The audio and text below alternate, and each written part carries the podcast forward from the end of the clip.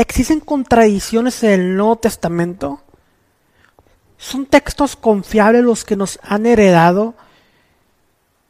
¿Qué podemos entender o cuál es la forma de interpretar las escrituras, los escritos del Brit Hadashah?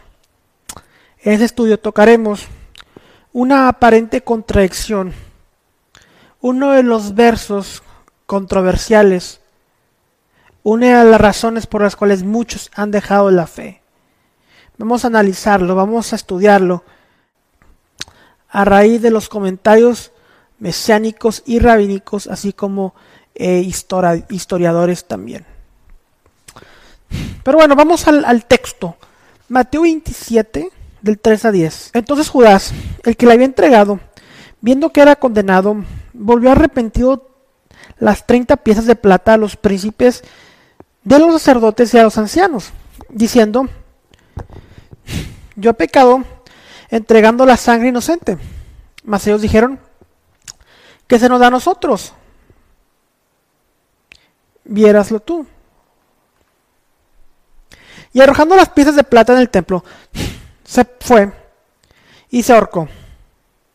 Y los príncipes de los sacerdotes, tomando las piezas de plata, dijeron, no necesito echar a hacer el tesoro de los dones, porque es precio de sangre. Mas saliendo consejo, compraron con ellas el campo del alfarero, por sepultura para los extranjeros, por lo cual fue llamado aquel campo, campo de sangre hasta el día de hoy.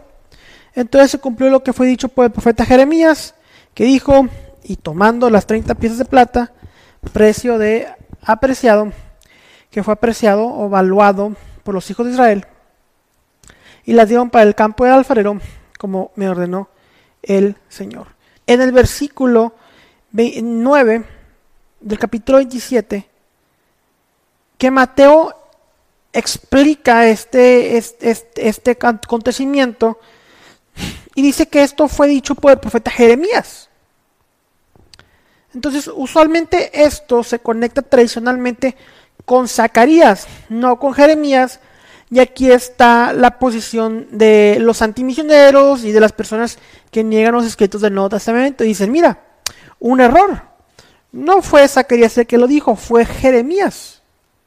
Pero vamos a analizar los textos, vamos a ver qué dice Zacarías, qué dice Jeremías. Eh, a continuación, Zacarías 11:13. Y me dijo Hashem, échalo al tesoro, hermosos, precio con que me han apreciado y tomé las 30 piezas de plata y las eché en la casa de Hashem al tesoro. Entonces, esa es la profecía con la cual usualmente eh, conectan Mateo 27, 9 eh, a 10 eh, a, lo largo de la historia. Zacarías 11.3.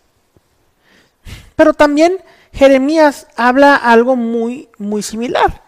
Jeremías 32 dice, del 6 al 14. Y dijo Jeremías, palabra de Hashem, fue a mí diciendo, he aquí que Hanamel, hijo de Salum, tu tío, viene a ti diciendo, cómprame mi heredad que está en Anathoth, porque tú tienes derecho a ella para comprarla. Y vino a mí Hanamel, hijo de, ti, de mi tío, conforme a la palabra de Hashem, al patio de la casa, y me dijo, compra ahora mi heredad que está en Anathoth, en tierra de Benjamín, porque tú eres el derecho de la herencia y a ti compete la redención. Compala para ti. Entonces conocí que era palabra de Hashem. Y compré la heredad de Hanamel, hijo de mi tío, la cual estaba en Anatot, y pesé el dinero, 17 ciclos de plata. Escribí la carta y la sellé e hice testiguar testigos y pesé el dinero con balanza. Tomé luego la carta de venta, sellada según el derecho y costumbre, y el traslado abierto, y la carta de venta Baruch, hijo de Nerías, hijo de Masías, delante de Hanamel, el hijo de mi tío. Y delante de los dos testigos que habían suscrito en la carta de venta, delante de todos los judíos que estaban en el patio de la cárcel, y dio orden a Baruch delante de ellos, diciendo, así dijo Hashem de los ejércitos, Dios de Israel, toma esas cartas, esta carta de venta, la sellada, y esta la carta abierta, y pones en un vaso de barro, para que se guarden muchos días. Entonces Jeremías 32 también nos habla ahora la acerca de la venta y compra de un terreno, de un pedazo de tierra. con monedas de plata. Craig Keener, un historiador y académico del Nuevo Testamento, en su Cultural Background Study Bible, dice lo siguiente. Los maestros judíos conectan los versos basados en las palabras o frases compartidas. En las palabras o frases compartidas. Algunas veces combinan textos similares para que uno pueda leer un texto a la luz de otro. Al usar las palabras de Zacarías, pero nombrar a Jeremías, Mateo, Mateo pudiera que los creyentes letrados conectaran los pasajes de Jeremías 32, el cual es similar a Zacarías 11, el cual agrega que el dinero fue aventado al alfarero de la casa del Señor, como la audiencia de Mateo pudo darse cuenta.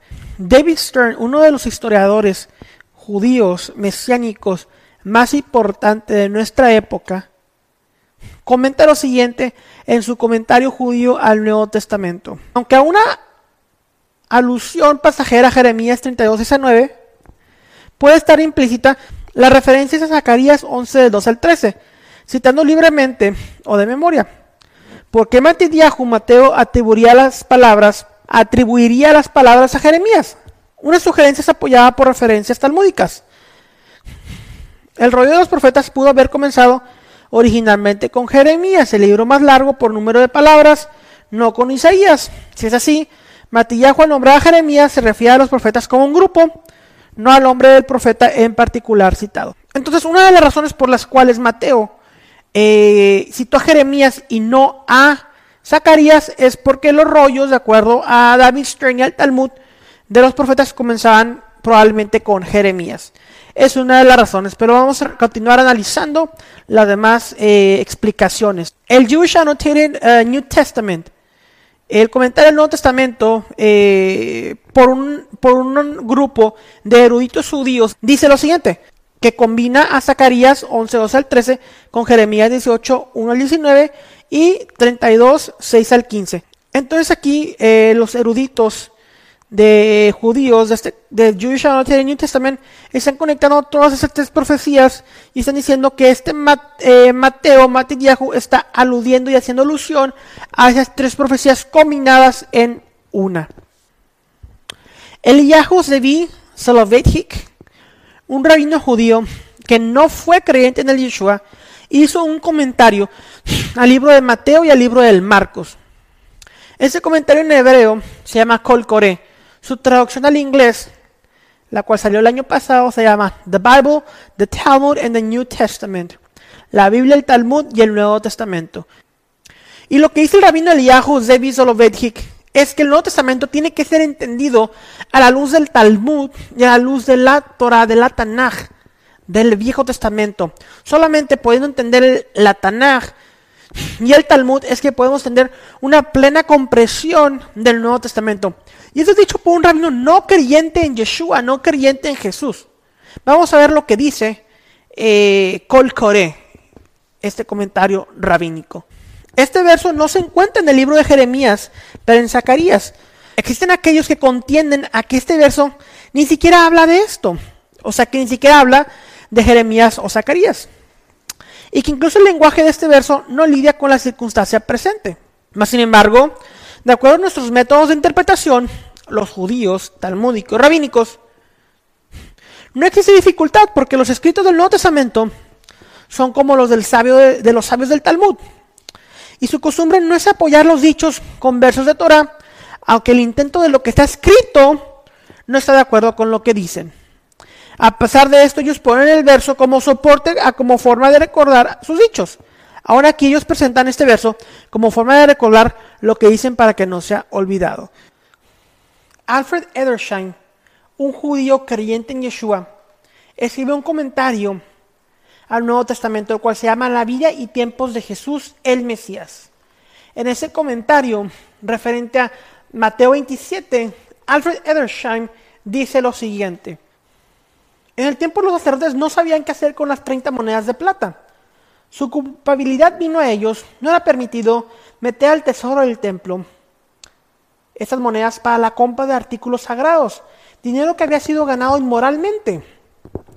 En estos casos la ley judía decía que dinero debía ser regresado al donador y si él insistía en donarlo, debía ser inducido a gastarlo para el bien del pueblo. Eso explica la aparente contradicción entre el libro de Hechos y Mateo.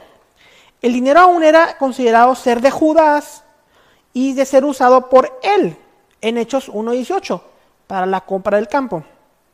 En la compra del bien conocido campo del alfarero, por el propósito caritativo de enterrar cadáveres de extraños ahí. Y esto lo vemos en Mateo 27.7. Pero de aquí en adelante el viejo nombre del campo del alfarero cambió popularmente al campo de sangre, Hakaldema. Y el acto de Israel por medio de sus líderes, ellos tomaron las 30 monedas de plata, el precio por el cual lo valuaron, a aquel a quien los hijos de Israel valuaron y se lo dieron a Judas, valuando, vendiendo y comprando al Mesías. Y el campo del alfarero, el mismo lugar el cual tuvo directamente una profecía divina en contra de Jerusalén y en contra de Israel en Jeremías 19, como ahora fue todo cumplido a luz del pecado completo y apostasía del pueblo, como Zacarías proféticamente lo describió. Ese antiguo Tofet, o un lugar donde eran cosas eh, consagradas para ídolos, o en el caso de la historia de Israel, eh, bebitos asesinados, ofrecidos a Moloch. Ese antiguo Tosfet de Jeremías, un lugar de pecado, ahora que lo habían valuado y vendido por 30 monedas al Mesías pastor, ciertamente un Tofet, y se convirtió en un campo de sangre. Ciertamente esto no es accidental ni coincidencia, que en este fue el lugar de anudamiento de juicio por parte de Jeremías. No accidental, pero un cumplimiento de la profecía. Y así Mateo, targumeando esta profecía en forma y en su espíritu, de una verdadera forma muy judía juntando a la descripción profética de Zacarías, el cual pone el evento como el cumplimiento de la profecía de Jeremías. Entonces Alfred Edersheim está diciendo que Mateo implementó una forma targúmica de comentar el Mateo 27, esos acontecimientos históricos. Y eso no está nuevo, ya que en el antiguo Israel la mayoría de los judíos no hablaban hebreo. Por lo tanto, se hicieron traducciones interpretativas de la Torah en hebreo al arameo, lo que se conoce como los Targumim. Esos Targumim interpretaban la Biblia hebrea y era eh, leída para todo el pueblo en las sinagogas. Y es lo mismo que está haciendo Mateo como un verdadero erudito judío, el cual estudió ante un gran rabino de rabinos, Yeshua de Nazaret, por tres años y tal vez un poco más. Implementado una metodología judía, rabínica, talmúdica, de interpretar los versículos de, proféticos de los Nevi'im del Viejo Testamento, del Latanaj, una aplicación midrashica, talmúdica, targúmica a, en el Nuevo Testamento. Y no es la primera vez que vemos que Mateo hace esto, lo hace una y otra vez en sus escritos. Como ejemplo, del uso talmúdico, targúmico de Mateo, vamos a ir a Mateo 2.23. Y vino y habitó en la ciudad que se llama Nazaret, para que se cumpliese lo que fue dicho por los profetas, que había de ser llamado Notzri, Nazareno. En ninguna parte del Viejo Testamento dice que el Mesías debería de ser llamado Nazareno. ¿De qué estás hablando, Matidyahu? ¿De qué nos estás hablando, Mateo? ¿Acaso te equivocaste otra vez, oh gran apóstol de Yeshua? ¿O qué es lo que nos está diciendo aquí Mateo? Mateo está haciendo un juego de palabras, está aplicando otra vez una eh, terminología midrashica y está aplicando otra vez, eh, haciendo expresiones o interpretaciones targúmicas de la Tanaj, de los Nebim, en su evangelio. Isaías 11.1 dice, de Yazahoter Migeza, Yishai Venetzer, Misarab Yipre. Y da una vara del tronco de Isaí, un vástago retoñará de sus raíces. ¿De qué estás hablando? ¿De qué tiene que ver Isaías 11.1 con Mateo 2.23? Este vástago de Isaí está hablando acerca de el Mesías. Y saldrá una vara del tronco de Isaí, un vástago retoñará de sus raíces. Esta palabra vara es la palabra netzer, Venetzer y vara, este tronco saldrá de Isaí, este retoño, Isaí, David, Yeshua. Saldrá el Mesías Ben David directamente de la descendencia de Isaí. De eso nos está hablando el profeta. Entonces, aquí Mateo está aplicando toda esta eh, terminología rabínica y aplicando ese término y esta aplicación midrashica a Mateo 2.23. Entonces, Javerim, no permitan ser engañados por unos cuantos versos, por unos antimisioneros, los cuales solo dicen verdades, verdades a medias.